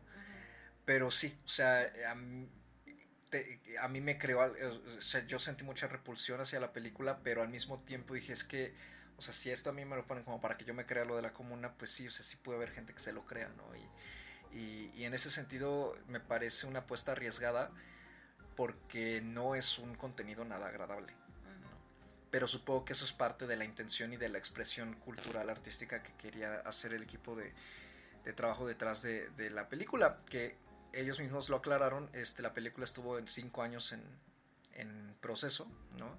Este, y fue grabada, sobre todo, este, los, las escenografías fueron, la mayoría de ellas a tamaño real, con objetos reales, y fue, creo que dijeron que fue grabada en vivo, ¿no? También este... Sí, estaban, eh, ellos lo que hicieron fue poner un, montar una exposición en un museo en Chile, no sé cuál, Eh, y ellos lo que estaban haciendo era, mientras filmaban la película, pues se, se estaba presentando como si fuera un montaje de- artístico de, de una exhibición de la, del museo.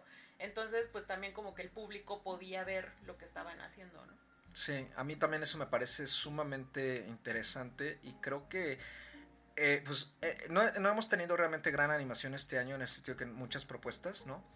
Eh, hemos tenido la, eh, la película de Lego 2, ¿no? Toy Story, eh, Mirai por ahí anda también, que pues, es anime, digamos, como tradicional. A mí en lo personal, con todo y que la película no me parece tan sólida, este, creo que es la mejor animación que he visto en el año. Sí, No la- siento que, o sea, en efecto no es, no es animación tradicional, no es animación bonita, o sea, eso sí creo que hay que mencionarlo, no es, no es animación agradable, no es animación que dices, ay, qué bonitos, bonitos, no.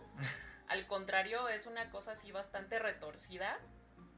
Eh, pero el trabajo de, de la animación, el trabajo de stop motion y el trabajo artístico detrás es maravilloso. O sea, yo sí creo que, que cuando me dijeron que se tardaron cinco años, dije, sí, les creo, porque de verdad es un trabajo monumental, ¿no? O sea, estar armando todas estas figuras de papel maché gigantes, porque aparte se ve que son gigantes.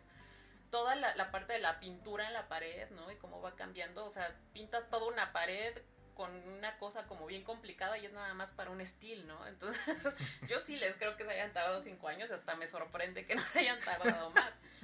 El trabajo de animación a mí me parece sobresaliente, o sea, yo creo que, que si bien no es algo inofensivo, porque definitivamente no es una película inofensiva, vale mucho la pena al menos explorar otras opciones de animación, ¿no? O sea, ya lo hemos visto con muchas otras películas que es animación que no es para niños.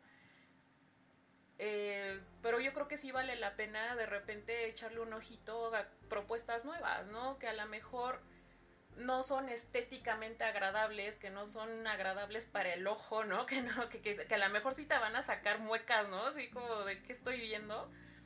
Pero vale la pena desde un punto de vista artístico ver lo que está haciendo la gente también en otros lados, ¿no? Que no todo es Toy Story, que no todo es Lego, que, que hay más allá, ¿no? De lo que se puede ver y que no toda la animación es para niños, ¿no? Porque también mucha gente piensa eso, ¿no? Dice, ay, esa animación pues es para niños, ¿no? Esta no, definitivamente no es para niños, van a tener pesadillas, o sea. no. Entonces, yo creo que por ese lado, incluso si, si les parece que no es una película fácil de ver, porque definitivamente no lo es, yo creo que vale mucho la pena, al menos en este sentido, ¿no? Y ya más para cerrar, quiero preguntarle rápido a Andy. Andy, ¿cambia tu perspectiva de la película enterándote un poquito del contexto histórico? Fíjate que no, porque sí la vi y después eh, igual supe eh, un poco el contexto, lo, lo investigué. Ah, ok. y, y no, o sea, creo que como Ana, a mí me funciona incluso sin saber qué estaba pasando, realmente cuál fue el motivo por el cual se, se hizo la película. Y me gusta eso, o sea, eso fue lo que me gustó. Yo igual lo siento mucho, Anita, no me encantó, pero es porque precisamente no estoy como tan, no, o sea, me costó trabajo, pues, pero pero sí le rescaté muchísimas cosas, sobre todo lo de la animación y todos los aspectos técnicos que tiene, aspectos técnicos y, y pues de estilo, ¿no? De, de, de lo particular, de las particularidades que tiene la película. Le rescaté muchas cosas que me, me gustaron y creo que sí mencionaban que esto es de lo mejor que hemos visto en animación del año, aunque no sea de este año. Ah, sí. Pero sí, sí, o sea, me parece que los premios que ha obtenido y, y las, las críticas eh, que la favorecen, pues, pues tienen razón, razón de ser la, de la película. Y es lo que decía, a veces este tipo de temas no es tan fácil tocarlos en, de esta forma eh, en el entorno surrealista porque se presta muchas interpretaciones, pero, pero se me hace que, que, que estuvo bien, o sea, se entiende. ¿Cuántas estrellitas le das a la casa Lobo, Andy, para cerrar? Yo porque me costó mucho trabajo, tres y medio. Yo. Fue muy bien, le fue bien. ¿Tú, Anita? Yo le di cuatro estrellas. A mí me parece que, en efecto, o sea, cuando yo la, la, vi y la terminé de ver, justo mi primer pensamiento fue, esto no va a pegar. O sea, digo, yo la amé, yo estaba de verdad fascinada, así la veía con una sonrisa en el rostro. Pero sí, o sea, también entiendo que tiene que ver mucho con una estética mía muy personal, ¿no? A mí sí me gustan mucho las cosas así como súper retorcidas. Y, o sea, cuando decimos que no es fácil de ver y que es una animación retorcida, que quede bien claro que no es porque esté mal hecha, es porque esa es la estética que se busca, vaya, que buscaron los artistas que hicieron toda, que armaron todo el, el- el- la ambientación y los personajes. Sí, lo que pasa es que ya tenemos como, digamos, cierta, no estándar, pero sí hay como cierta predisposición ya a, a distinguir lo que es animación bonita, o sea, los ojos no agradable, a los ojos tipo, efectivamente, eh, Toy Story, ¿no? O tipo Disney, ¿no? O sea, sí, más bien tipo Disney. O incluso, pues, Tim Burton, ¿no? Que también, o sea, aunque es un poco más creepy, entre, entre, entre comillas, aún así es una estética muy, muy refinada, tiene Sí, como... ¿no? Sí, tiene mucho un cuidado muy particular ya, por ejemplo, de en términos de los bordes, ¿no? Y de los detalles. eso sí, sí, yo estoy de acuerdo. Este, y en cambio esta, este, pues, es todo lo contrario, ¿no? Es como muy cruda ese Sí, sentido. es, es, es una... O sea, definitivamente creo que no hay otra forma de escribirlo, no es fácil de ver, ¿no? O sea, a mí me queda claro que no es fácil de ver. Yo creo que quien la va a disfrutar muchísimo, pues es gente que sí esté como muy dentro de este ámbito más como, no sé, como más, más, pues sí, más pesadillesco, ¿no? Que, que tenga como ese gusto particular, un poco más definido. Pero aún así, yo creo que vale la pena, como les decía, ¿no? O sea, mencionarla y, que la gente también la vea y se haga una idea de que pues no todo es Toy Story, no todo es Tim Burton, no toda la animación va a ser así, ¿no? O sea, existen muchos tipos de, de- de animación, existen muchos tipos de, de expresión artística y pues vale mucho la pena para mí en ese sentido, ¿no? Entonces yo sí, por eso le puse cuatro estrellas. Yo, este, pues sí, me pega la falta de conexión, ¿no? El exceso surrealista y abstrac- abstracto que maneja la película con todo. que había, había ratos en que me enfocaba más yo en la animación y en lo bien hecha que está que en lo que me estaba contando. Sí me sentí bastante perdido, le doy tres estrellitas. Pero, este, sí creo que es una, definitivamente es una propuesta que vale la pena ver y, la recomiendo ahorita que aprovechen que, que va a estar en las siguientes semanas, ¿no? De cuando nos, de, digamos, de la fecha de publicación de este, de este podcast, recorriendo en la República este, como parte del foro de la Cineteca, ¿no? Y en algunos lados seguramente de los circuitos alternativos sí se va a quedar como estreno. Y pues bueno, este, es agradable, ¿no? Ver propuestas latinoamericanas así, tan aventadas y al mismo tiempo que manejen temáticas, eh, pues también lo mismo, ¿no? O sea, poco agradables o temáticas que se han incluso intentado, se, se han manejado de forma, más bien que son menos populares, ¿no? Con todo y que es un episodio bastante importante de la, de la historia de Chile. Eh, y pues bueno, nos eh, terminamos esta sección de, de este programa y ahora más nos queda hablar, ahora sí, volvemos, volvemos a la luz con Disney, ¿no? En nuestro siguiente bloque. Y de mientras les vamos a dejar aquí una bonita pieza musical pesadillesca.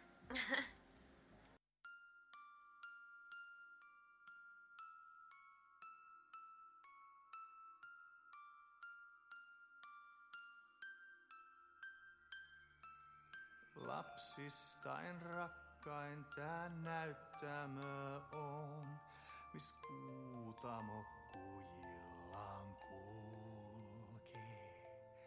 Taipunut havu kesähoivassa sen valkomeren naavan, joka aavekuun siiven saapuu mut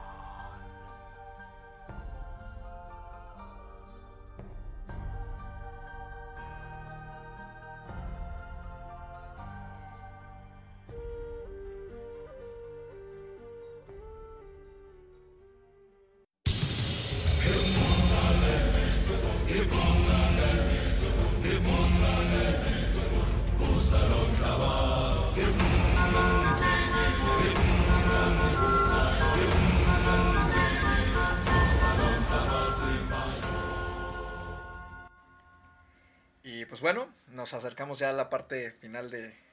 Ya nos acercamos también a la conclusión de este podcast y, este, y llegamos al, al plato fuerte de esta noche.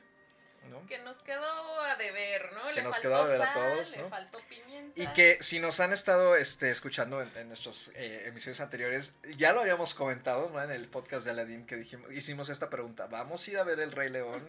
Y todos dijimos, o sea, sí, pero, Solo por el amor a este pero por podcast. el amor a este podcast, ¿no? Y efectivamente yo creo que ahí estamos los tres de acuerdo, eso justo pasó.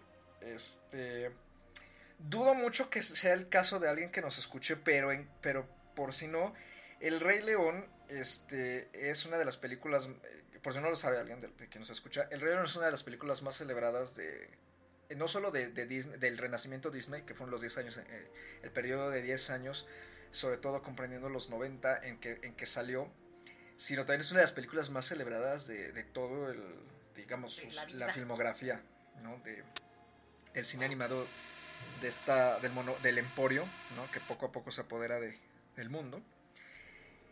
Y pues bueno, como ya habían dicho, este, eh, tras la exitosa eh, versión de eh, live action, ¿no? De, que en esta tendencia que hay ahorita, ¿no? De, de remakes que tiene Disney, tras la exitosa eh, producción del Libro de la Selva, dirigida por John Favreau, pues después se eligió al mismo Favreau para que dirigiera la versión del Rey León, que en esta ocasión es, es acompañada por las voces de un elenco estelar, entre comillas, este, que incluye a Donald Glover, eh, James Earl Jones, que regresa en el papel de Mufasa, eh, Chiwetel Ejiofor, que suple a Jeremy Irons como Scar, Alfred Woodard, eh, Seth Rogen, Billy Eichner, Florence Kazumba y Beyoncé, ¿no? a quien se celebró mucho porque pues iba a, a- a- a interpretar el papel de Nala, que yo en un principio dije, bueno, pues es que pues Nala no es como que hable mucho, ¿verdad? En total de la película, suponemos que van a expandir su, su rol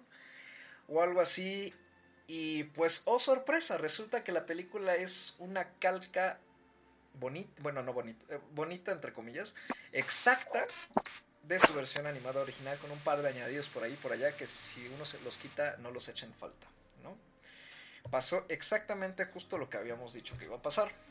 Y no es porque le tengamos mala, mala fe al, al- al- a los live action de Disney solo porque sí, sino porque creo que en este podcast, si nos han estado escuchando, ya ha quedado más que claro, ¿no? Que creemos que no es lo mismo. eh, o sea, una cosa es hacer un remake como fue el caso de Gloria. Eh, que también la, la platicamos. Este, pero hacer un remake y al mismo tiempo no querer separarte de la versión original, que es de tu misma producción, ¿no?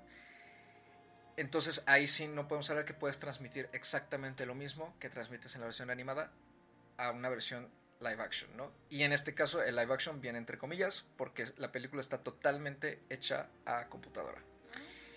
¿Quién quiere empezar para, para hablar sobre el Rey León? Si les gustó, no les gustó, por qué funciona, por qué no. Mira, yo creo, para mí no funcionó. Eh, me parece que en efecto es una calca casi idéntica. Hay cambios menores que además de que son totalmente innecesarios, me parece que le restan a la película más que sumarle. O sea, cambios como a las canciones que no, no, no, no me parece que, que ayuden para nada. Pero por otro lado, también, fíjate qué bueno que vimos otra película de animación en este podcast, porque me, me, me ayuda mucho como a hacer una, una comparación un poco, pues obviamente como ya decía en el, en el, Bloque en el bloque anterior, pues en efecto, ¿no? Casa Lobo no es una película para niños, esta pues puede que sí, pero, o sea, la, la, la comparación que yo puedo hacer, por ejemplo, es en cuanto a la animación, el valor de, de, de una producción y de otra. O sea, aquí tenemos una producción de millones de dólares para darnos algo que se ve sacado de un capítulo de algo de Nat Geo. O sea, que se ve, o sea, a mí la verdad me, me sacaba mucho de, de, como de contexto, de repente ver los mismos diálogos, las mismas secuencias, las mismas canciones, con estos animales hiperrealistas, siento que o sea, eso a mí me, me, me brinca mucho, ¿no? Me, me saca totalmente del, del, contexto de la película, hace que me, me, sea muy difícil como conectar, como meterme, ¿no? En, el, en este mood, Entonces tenemos como una producción de millones de dólares para algo que se ve, pues, realista, entre comillas, mientras que por otro lado tenemos una producción que seguro costó millones menos, pero que tiene una propuesta, ¿no? Tiene una propuesta. Yo siento que esa es la diferencia, ¿no? O sea, cuando, cuando tú te metes a, gastar millones de dólares en CGI, siento que es falta de imaginación, falta de talento, ¿no? O sea, tampoco es por menospreciar a los artistas que hacen CGI, ¿no? Para nada, creo que también es un trabajo que con los años ha ido perfeccionando y pues ahora ya es al grado que parece algo sacado de Nachio, ¿no? Pero por otro lado sí me parece una, una técnica totalmente falta de imaginación, ¿no? O sea, si estás haciendo un remake de una película que en su momento ya funcionó a la perfección, que ya fue súper exitosa y que hasta la fecha sigue siendo un referente, pues es para meterle algo nuevo, ¿no? O sea, es para hacerlo mejor, es para, no sé, ¿no? Darle una propuesta diferente. Y aquí siento que el CGI le resta muchísimo, no porque esté mal hecho, el CGI es excelente, ¿no? sino porque le resta en lo general a lo que, a lo que debería ser la animación, creo. ¿no? Entonces, a mí en lo particular no me gustó para nada que se haya hecho en CGI, no me, o sea, porque además te la venden como un live action, pero pues para nada es live action, es totalmente animación, nos guste o no, sigue siendo animación y me parece que es una animación que a pesar del paso de los años sigue siendo algo que le resta a la historia, algo que le resta a la película en comparación con la que vimos en 1994. Que se sigue viendo atemporal, ¿no? Sí, totalmente. Andy. Híjole, la verdad es que van a decir, no, o sea, es que no se puede ser generoso en ningún sentido con esta película, la verdad. Vuelvo a lo mismo. ¿Para qué nadie pidió algo así. O sea, no sé por qué hacen algo que nadie pidió. O sea, no necesitábamos ver esto cuando ya tenemos algo bien hecho. Porque ¿no? hay un gran que, público que funciona. Ajá, porque o sea, es que no, no tiene razón de ser. O sea, no, no hay nada nuevo de valor. No hay, eh, o sea, como dice Ana, hasta, hasta resta la película, la verdad. Que hay momentos que tiene la película del 94 que es que son muy bonitos, que son muy memorables, tanto diálogos como canciones, como emociones, que esta película mata por completo. O sea, eh, me parece que, que, en términos incluso de personajes, pierden, pues no quiero decir personalidad, porque pues al final estamos hablando de, de animales, pero tenían rasgos que los definían y que los volvieron tal cual personajes icónicos. El caso de Timón y Pumba es, pues es clarísimo, ¿no? Toda la gente o mucha gente identifica al Rey León por Timón y Pumba y por Hakuna Matata. Y aquí matan la esencia de lo que de, de, de, de, lo que caracterizaba a Timón y Pumba. Pasan a un ni, ni un segundo plano pasan a un tercer plano al igual que, que muchos otros personajes que, que, eran importantes y que tenían diálogos muy pues memorables y a mí me pareció que esta técnica, como dice Ana, esta técnica de animación mató mucho de lo que transmitían los personajes animados de la, de la original. No, las pocas aportaciones que hay, como mencionabas, Carlos, pues si se quitan o, o no estuvieran, pues tampoco, tampoco se falta, o sea, eran cosas que, que la verdad a mí hasta me pasaron casi casi desapercibidas. Si hubo algo nuevo, prácticamente no lo noté, más bien noté lo que no había, ¿no? Es esta falta de alma que, que tiene la película y que también creo que tiene mucho que ver el doblaje. No sé si es porque ya estamos más familiarizados con las voces originales y que estas siento que incluso no empataban con, con el mismo con el mismo personaje, ¿no? si bien tienes voces de gente muy famosa, incluso cantantes, en la versión en español es este Carlos Rivera. Carlos Rivera, Carlos Rivero, algo así, y en la versión en inglés pues tienes, no sé, a Beyoncé. Creo que no aportan nada, tampoco nada, nada extraordinario en cuanto a voces, en cuanto a planos o a tomas o a escenas, pues como te decías, ¿no? Es una calca exacta de, de, lo que vimos ya. Entonces, la verdad que a mí hasta cierto punto me desesperó, me traumó. Creo que Carlos se va a acordar de, de que se supone que pues estamos viendo animales de Nat ¿no? Como dice Ana. Y llegó un momento en un par de, de escenas, en la escena donde muere Mufasa, donde cae así al vacío y se ve como rara ya la reacción y Simba grita ¡No! O sea, no se me olvida, o sea, se ve feo, se ve mal, no Andrea se atacó empata nada con la película. O sea, y luego lo repiten al final, que es peor. O sea, al final lo vuelven a pasar como si fuera necesario recordarnos cómo murió. O sea, Pero, pero la, fíjate que la la animada, sí, reacción de Simba. la animada sí tiene ese, ese flashback. Lo que, Sí. lo que pasa es que lo tiene tan bien insertado que es muy fluye muy bien. Pero no sientes que aquí como, bueno, al menos las personas que vimos la, la original, porque también esa es otra desgracia, ¿no? Hubo gente que no vio, nunca vio la original y fue a ver ahorita y piensa que esta película es maravillosa. Eh, en, en esa película, como tú dices, fluye bien. Pero aquí, o sea, ya lo vimos una vez, ya lo vimos otra vez y todavía no lo tienen que volver a reiterar. Ujú. O sea, me parece que, que caen como, como en la comodidad de lo absurdo de decir, ah, ok, este fue un momento que le impactó mucho a la gente en su momento y vamos a resaltarlo porque es un momento tan nostálgico que podemos explotarlo ahora. Y la verdad no, o sea, no funciona. Igual que cuando, que, que, me parece que, que pierde mucho valor las, pues, los, las motivaciones de los personajes.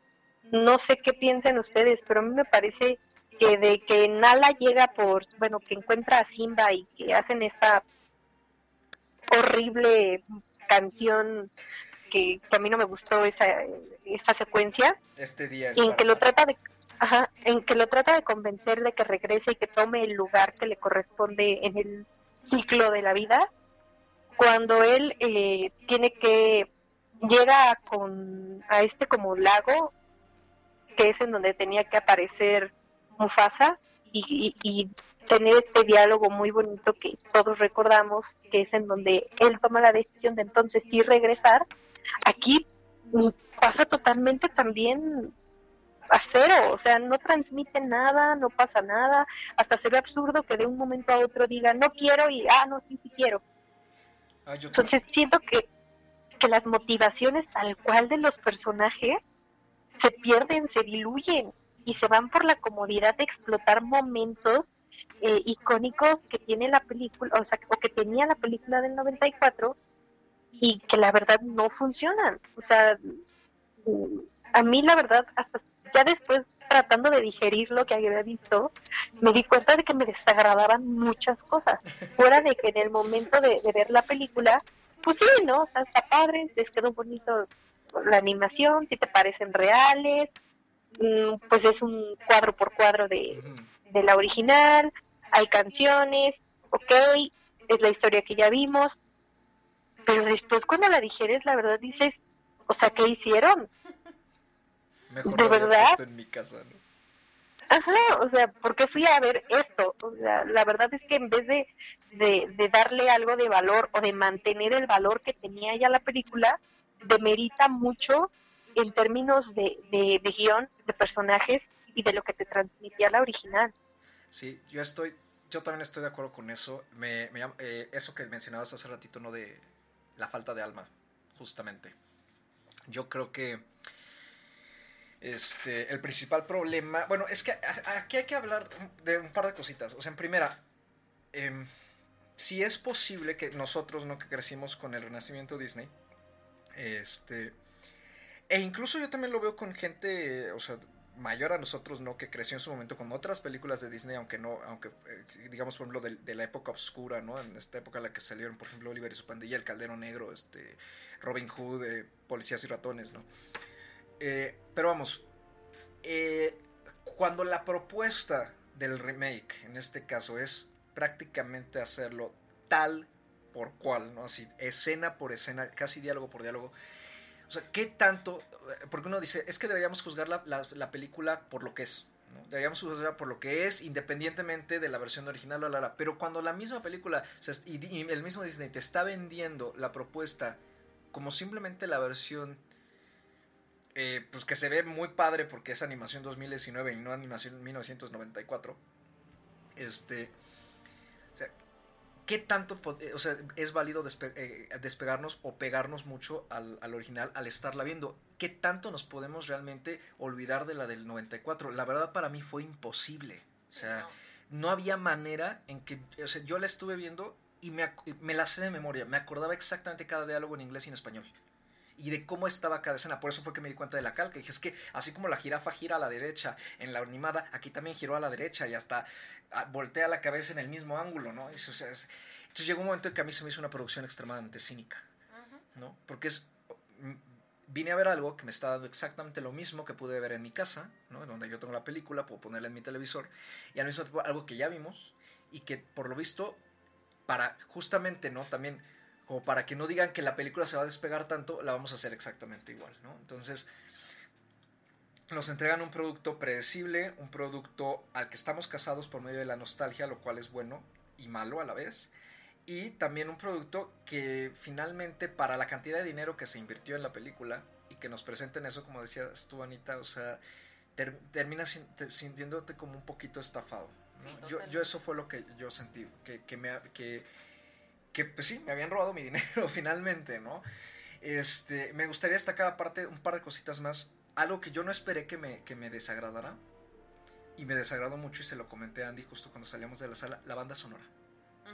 La banda sonora, a mí en lo particular, me parece una de las más bonitas que he escuchado en mi vida. Me parece la mejor banda sonora de Hans Zimmer.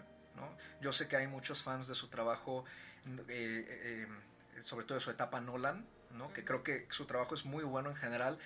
Pero discúlpenme, a mí yo puedo englobar todas las, todo su trabajo con Nolan en general bajo una misma etiqueta y todas suenan. Es cierto, cada película tiene su, propio, su propia banda sonora, pero todas suenan tonalmente similares. Mientras que para mí la del Rey León, híjole, creo que es la que más destaco de su, de su, de su, eh, sí, digamos, eh, musicografía. Junto con la del Príncipe de Egipto, ¿no? que también me parece una gran banda sonora. Es impresionante. Y este, pero aquí yo no sé por qué, eh, como dije, tengo grabada la original, ¿no? Y de hecho lo he estado revisando después de que, de que, vi la película eh, en clips en línea.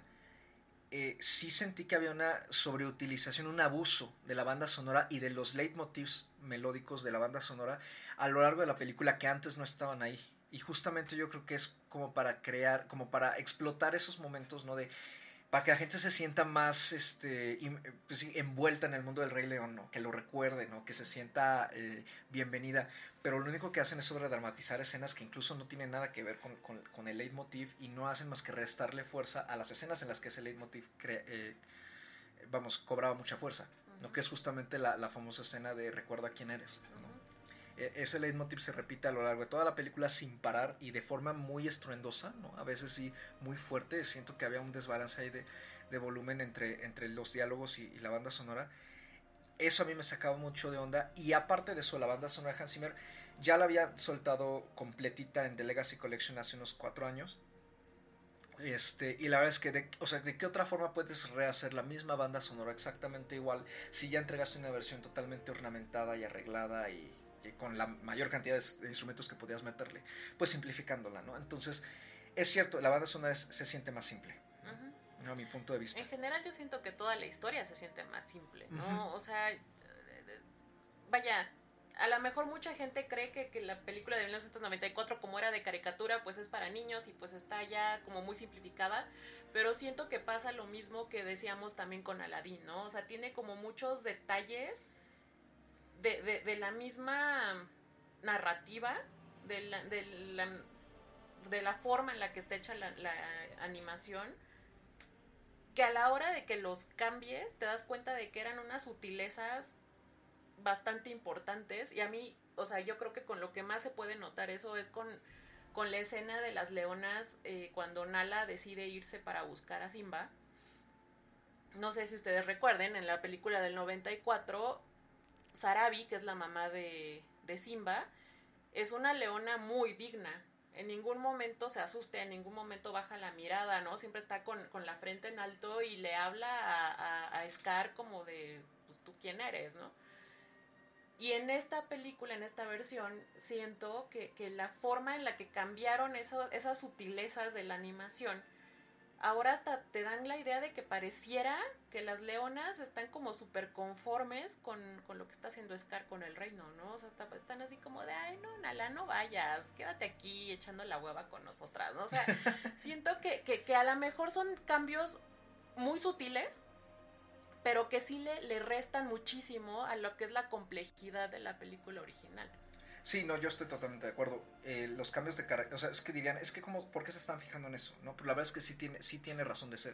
O sea, incluso el hecho de que eh, la interpretación de un actor, en este caso de voz, sea diferente, cambia totalmente la personalidad del, del personaje. Y en cierto sentido, si digamos, si el guion original estaba construido para que los personajes actuaran de cierta manera, con cierta personalidad, el hecho de que alguien llegue y haga una voz ya diferente, como que pone en conflicto las ideas del guion con las ideas de la interpretación. ¿no? Uh -huh. Y eso pasa con varios personajes, por ejemplo Scar. Uh -huh. ¿no? El personaje de Scar en la versión original, ya, ya sea por el doblaje, en, eh, al menos este, en español latino, y la, y la versión original con Jeremy Irons, tenemos un Scar que es extremadamente seductor en el sitio que manipula. Uh -huh. Manipula muchísimo, habla con palabras muy ornamentadas y al mismo tiempo con una sutileza para manipular a Simba, ¿no? Para caer bien. Es un villano que de cierta manera cae te cae bien. bien, fascina. Uh -huh. ¿no? Su tono de voz es, es, bajo, es como hasta incluso murmulloso, uh -huh. pero tiene cierta, genera cierta atracción. ¿no? Mientras que aquí eh, el señor Eyofor decidió hacer una interpretación como de estar leyendo el libreto tal cual. Y entonces tenemos un Scar que en las mismas escenas que nos están dando de la animada, en lugar de sentirse malicioso, eh, cruel, ¿no? O con negras intenciones, es como un león cansado que está decidiendo hacer esto porque está aburrido. Ajá, o que tiene hambre, ¿no? Es como de, pues aviéntale un... Tiene, es, es, un, es un león como hasta deprimido, ¿no? Y en ese sentido, cuando empiezas a ver cómo, cómo cambia la película y que, por ejemplo, Donald Glover interpreta a Simba de una manera muy agresiva, uh -huh. entonces hay un cambio ahí entre los dos personajes que ya no encaja. Eh, y eso que decía Andrea, por ejemplo, de que siente la... como que hay cosas que no deberían estar como... como como condescendiente, yo también lo sentí. Y me, pasa, me ha pasado con todos los live action de Disney, excepto con Cenicienta. Pero este, esta sensación también como de estar repitiendo ciertas cositas, ¿no? Que no estaba muy marcada antes. Eh, y que al mismo tiempo son, por ejemplo, como cambios de guion, ¿no? Porque la verdad es que es, es, o sea, el los guionistas, perdón, si les, o sea, les han de haber pagado una bicoca, porque, porque el, el, guion es exactamente el mismo. O sea, el único trabajo de guion que hay es que cambiaron uno que otro diálogo por un sinónimo. ¿no? O por algo diferente, o sea, como para que, como para que vean que hicimos algo, ¿no? Porque pues, si no, nada más entregábamos todo así tal cual. Pero fíjate que incluso en esas sutilezas de cambios de guion, hay cambios malos, ¿no? Ajá. Y hay cambios que, se, que le quitan fuerza. Ejemplo, la escena en que Simba llega cuando, justo cuando, cuando Oscar le da ese bofetón a Sarabi uh -huh. hacia el final, la escena en la versión animada es muy fuerte porque Simba ruge. Uh -huh. Y Scar no sabe quién es. Uh -huh, sí, lo y, y lo confunde con Mufasa. Y en cambio aquí tenemos un Simba chillón que dice Leave my mother alone. ¿no? Entonces, en primera, te quita el elemento de sorpresa. Que, o sea, obviamente nosotros ya sabemos quién es, qué es Simba, por supuesto. Pero vamos, se quita el elemento de sorpresa para ese personaje, ¿no? Le resta fuerza, ¿no? Y tú te das cuenta de la, la construcción del 94 era muy sutil porque con un rugido englobaron todo eso. No, y, y la confusión de Sarabi y de Scar. Y, no, y de Scar también incluso a lo mejor un sentimiento de culpa, ¿no? Se me está apareciendo el fantasma del hermano que maté. Exactamente, por eso claro. se asusta. Y en cambio aquí es totalmente lo contrario, ¿no? Y llegamos al punto en que en que cuando Scar intenta volver a manipular a Simba, Simba en lugar de demostrarse, ok, temeroso, pero sin dejarse amolar, aquí este Simba, no, yes, yes, yes, I'm nothing, I'm no one, I'm nothing. Ajá. O sea, Sí, no, no, eso está ¿no? los personajes pierden mucho en general. O sea, lo que decía hace un momento, ¿no? Cambiaron muchas de las características que los definían y que aquí los vuelven totalmente, pues hasta distintos. Perdieron, o sea, les digo, para mí hubo más pérdida que lo que se pudo haber ganado con este, con este remake eh, innecesario. Y lo cierto es que, pues finalmente, o sea, la animación eh, tiene algo en particular, ¿no? La, el hecho de que sea, eh, vamos, la flexibilidad que permite el poder manipular las expresiones de los personajes, ¿no? Eso es lo que crea la conexión humana, la, la conexión emocional con nosotros, ¿no? Y aquí, justamente por mantenerse bajo esa, como tú dijiste, Ana, de esa línea de hiperrealismo, ¿no? Eh, es cierto, es a lo mejor bonito ver un, gat- un leoncito pequeño corriendo por la sabana africana, claro que sí. Pero la falta de expresividad, porque pues, sí están manejando a los animales con que se expresan de la forma en que los animales se expresan, que es en muchos casos nula.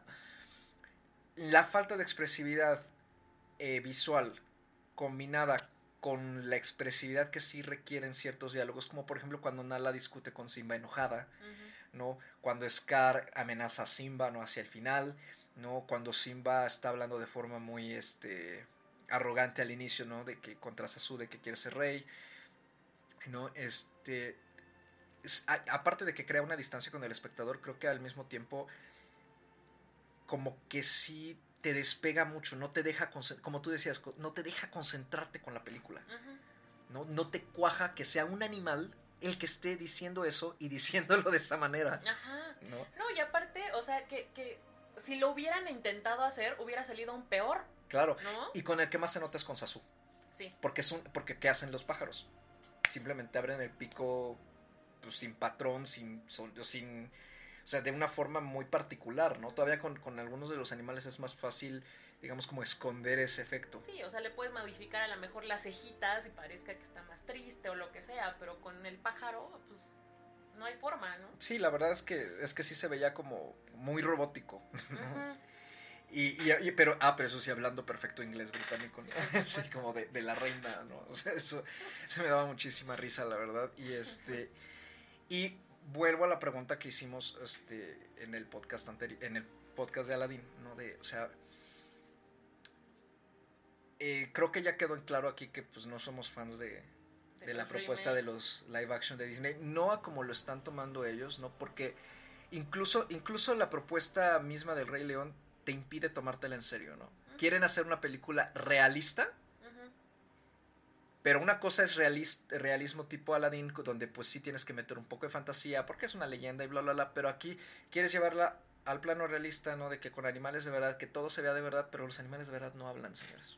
Ni cantan. Entonces eso mismo ya contradice la propia propuesta, ¿no? De, de esta reimaginación, este, sí, de esta re- reescritura, digamos, ¿no? De, de- del Rey León. Eh, la pregunta es, ¿vamos a seguir viendo los live actions de Disney?